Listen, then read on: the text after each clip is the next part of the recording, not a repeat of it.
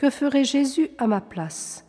Écoutons Mère Mechtilde du Saint-Sacrement, née Catherine de Bar, 1614-1698, fondatrice des Bénédictines du Saint-Sacrement. La plus belle sentence que je puis vous donner, c'est de vous rendre conforme à Jésus-Christ, d'adhérer à lui en toute rencontre, et enfin de tendre à être faite une même chose avec lui. Voilà le souverain bonheur d'une âme chrétienne. Il n'y a point de vie réelle que celle de Jésus dans nos âmes. Entrons chez nous et voyons si Jésus y est. En ce cas, nous sommes des Jésus-Christ. Est-ce sa vie qui anime nos âmes, qui forme notre intérieur? Comme il est véritable qu'il est greffé en nous, et comme greffe, il doit nous changer en sa substance.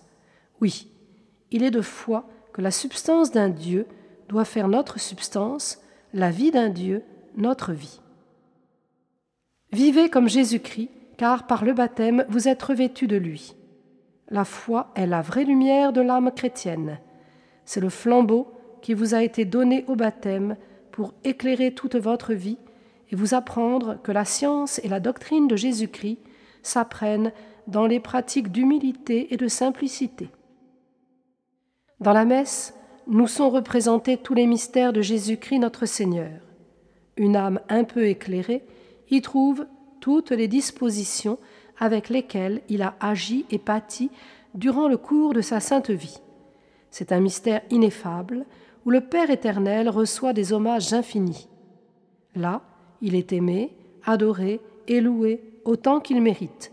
Et c'est pourquoi on conseille de communier souvent afin de rendre à Dieu, par Jésus, tous les devoirs que nous lui devons, ce qui nous est impossible sans Jésus-Christ, qui vient en nous accomplir le même sacrifice que celui de la Sainte Messe.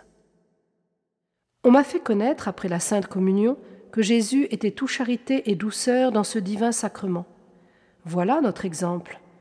Notre charité doit être cordiale, sincère, vouloir et souhaiter aux autres les mêmes grâces et faveurs que pour nous-mêmes, embrasser tout le monde par les liens de la charité, et supporter avec douceur tout ce qui peut choquer.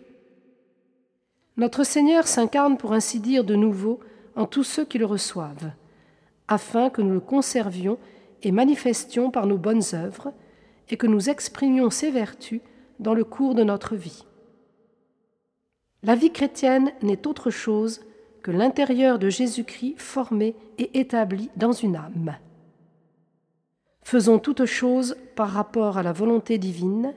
Cette intention tient notre âme séparée de tout ce qui n'est point Dieu et la revêt des dispositions saintes de Jésus-Christ.